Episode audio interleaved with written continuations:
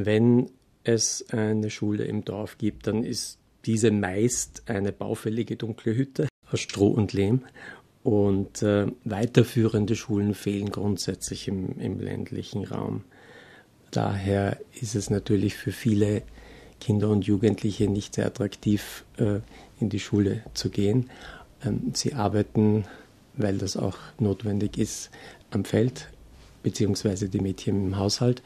Außerdem ist es eine Aufgabe der Mädchen, Wasser zu holen. Das heißt, wenn Wasser nicht im Ort verfügbar ist, dann werden die Mädchen längere Fußmärsche auf sich nehmen müssen, um Wasser zu holen. Sagt Gerhard Zwettler vom Menschen für Menschen Vorstand. In jedem Projekt, das Menschen für Menschen mit der lokalen Bevölkerung umsetzt, spielt die Bildung eine große Rolle. Menschen für Menschen errichtet äh, daher Schulen, bisher insgesamt schon 463, die vom TÜV unter anderem mit der Bestnote gut bewertet wurden.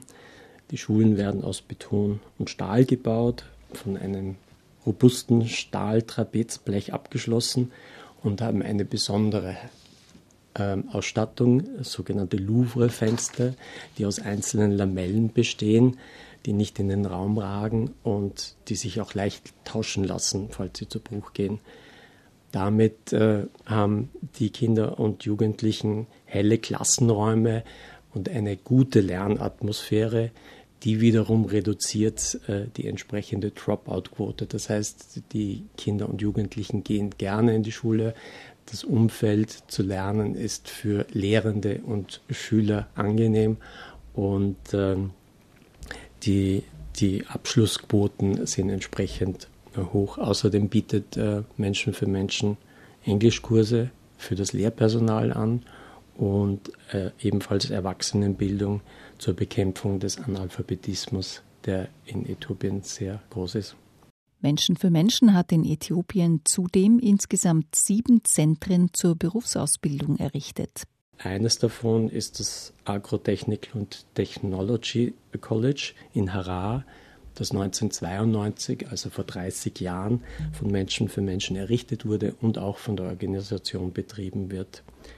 Dieses College gilt als Vorzeigeschule und bietet Jugendlichen eine praxisorientierte Ausbildung in den Bachelorstudiengängen Agrarökologie, Elektrik und Elektrotechnik, Fertigungstechnik und Metalltechnologie sowie Automobiltechnik. Die Absolventinnen äh, dieses äh, College sind gefragte Fachkräfte in Äthiopien und haben meist bereits äh, beim Abschluss diverse Jobangebote in der Tasche. Bislang haben knapp 3000 junge Frauen und Männer dieses College absolviert. Und als ich heuer bei der Abschlussfeier dabei war, haben mir einige der Studierenden auch gesagt, dass sie nicht nur einen, ein Jobangebot haben, wie ich bereits erwähnt habe, sondern dass sie sich auch selbstständig machen, weil sie innovative neue Ideen gerne umsetzen möchten.